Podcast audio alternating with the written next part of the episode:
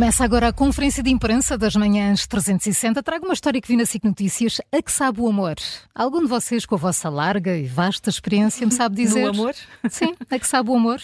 Há uma canção do Rui Veloso. Saborzinho. Fala, sabe a, a chicla de mental, talvez, não? Da que pica? Exato. É... Ah, pois, também convém que pique um bocadinho. A palavra chicla. Uh, convém que pique um bocadinho. Claro, o amor também tem que picar, não é? Bom, não sei, depende do ponto de vista. Júlio, sabe? Vocês querem mesmo ouvir a opinião do Júlio? Não, é melhor não, é melhor não. Bem, uma padaria japonesa tem a resposta em forma de quê? De um pão romântico. Kimuraya é a padaria mais antiga do Japão, existe desde 1869 e no mês dos namorados decidiu juntar-se a uma empresa e produziu, através de inteligência artificial, o pão romântico, que vem com cinco sabores distintos e que geralmente associamos ao amor. Como é que chegaram a isto?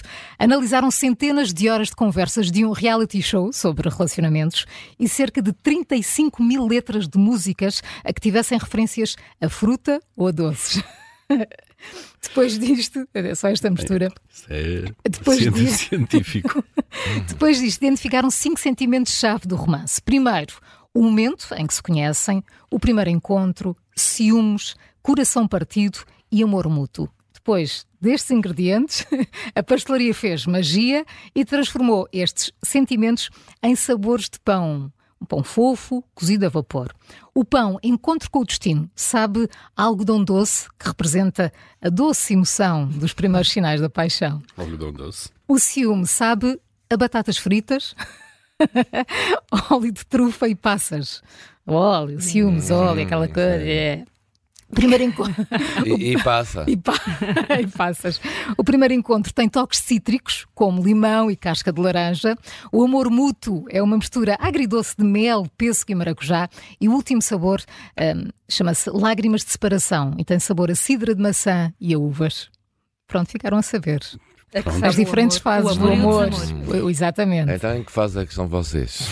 Eu estou na fase do. Não, não precisa Não não queremos saber. Não, não queremos Ainda saber. dou, ainda dou cabo Eu é mel, pêssego e maracujá. A seleção dos ingredientes foi feita, claro, pela inteligência artificial, mas depois foi trabalho da, da Ah, pastelaria. Então a inteligência artificial a, Também se a- a- apaixona. a descobrir, a descobrir o que é o amor. Sim, sim, sabores, sim. É. Depois foi trabalho da pastelaria eh, transformá-los em algo comestível com este pão romântico. O objetivo disto tudo, despertar o interesse das gerações mais novas no amor, eh, depois de um estudo ter revelado que cada vez mais jovens dizem não estar interessados em, ter, em ter relações, relacionamentos, e por isso querem investir na outra parte que diz que ainda quer ir a encontros, apaixonar-se e viver feliz para sempre. O pão romântico está na SIC Notícias. Muito bem. Muito bom. Olha, e sabem o que é que vai com um grande amor? o que é que vai muito bem com um grande amor? O quê? Um barca velha. Ui, um bom vai. vinho, se vai, então não? É um bom vinho, um barca velha mesmo, neste caso. Não, eh, foi ontem, foi ontem divulgado, eu li no público, 2015 eh, é ano, vai ser ano, ou foi ano, se quisermos, eh, estamos a falar de passado, obviamente, mas ele ainda virá ao mercado agora. 2015 é ano de barca velha. Este vinho, de facto, icónico, talvez a marca mais, mais conhecida, a marca portuguesa mais conhecida, vai chegar ao mercado então em junho. O Barca Velha está entre os grandes vinhos de Portugal, está no top das nossas produções, mais reputadas cá dentro e lá fora. É um expoente máximo, de facto, dos, dos vinhos dos vinhos do Douro e, de facto, foram precisos nove anos para a Sograp, que é a empresa que o produz, eh, e a sua Casa Ferreirinha, entenderem eh, que a colheita de 2015 está, está então à altura de receber eh, o Incrível, rótulo é? Barca Nove Velha. anos. Eh, nove anos, exato. Eh, só depois é que, é que eles tomam a decisão, eh, se, se, não é, se não tem qualidade suficiente para a barca velha, atribuem-lhe outros, outros rótulos logo abaixo na escala de, na, na escala de marcas da, da Sograp. Hum, de facto, é declarado, barca velha é declarado apenas em anos verdadeiramente excepcionais, eh, desde, desde a criação. Ele é elaborado com, com uvas selecionadas de diferentes altitudes do, do, do, do Douro Superior, onde está a Quinta da Leda, que, que dá atualmente origem à maior parte do lote, composto por, por castas tradicionais da região. Até à data, e desde 52, quando foi criado o, esta, este rótulo, esta marca Barca Velha, apenas 21 colheitas eh, deram, de- deram à garrafa aquele, aquele rótulo.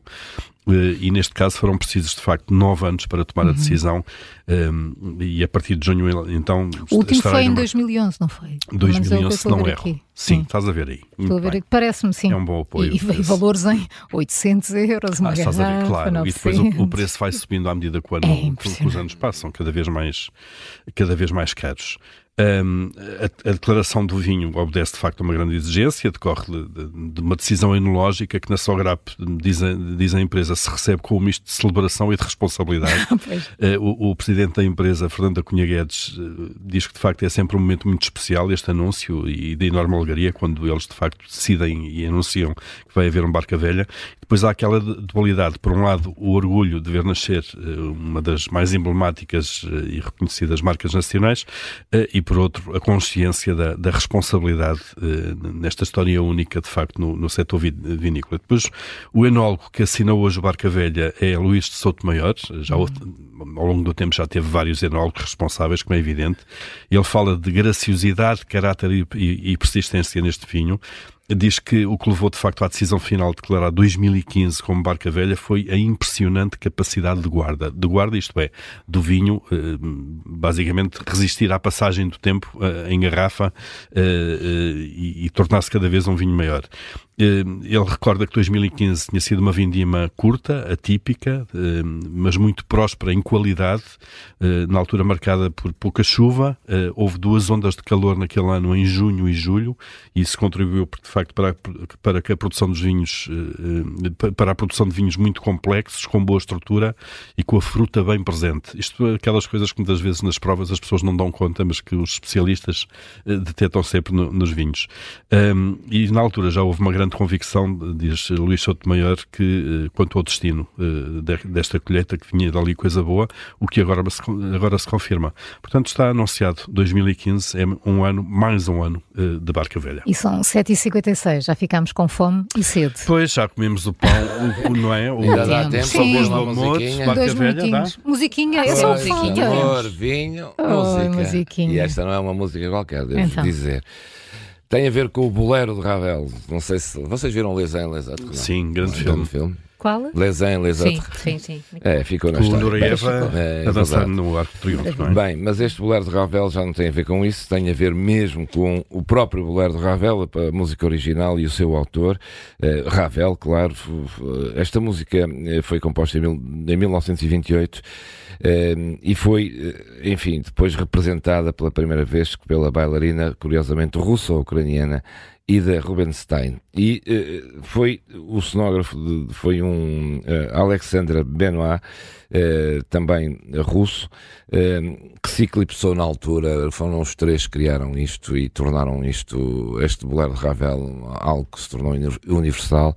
Mas este compositor, este cenógrafo, eclipsou-se porque de facto o sucesso de Ravel e da bailarina, a quem ele dedicou a música, o Ravel, eh, eclipsaram este, este cenógrafo. Bem, eh, os direitos da música de, de Ravel, o, o Ravel morreu muito cedo, em 1937 morreu, e os direitos passaram a ser geridos pela Sociedade de Autores eh, de Música e Editores de Música em França, eh, e, renderam muitos milhões aos herdeiros eh, e também à sociedade. Ultimamente já não estava a render tudo, estava a gerar apenas uma um, 135 mil a 150 mil euros de direitos de reprodução, que é pouco, e isto criou alguma estranheza. O que é que aconteceu agora?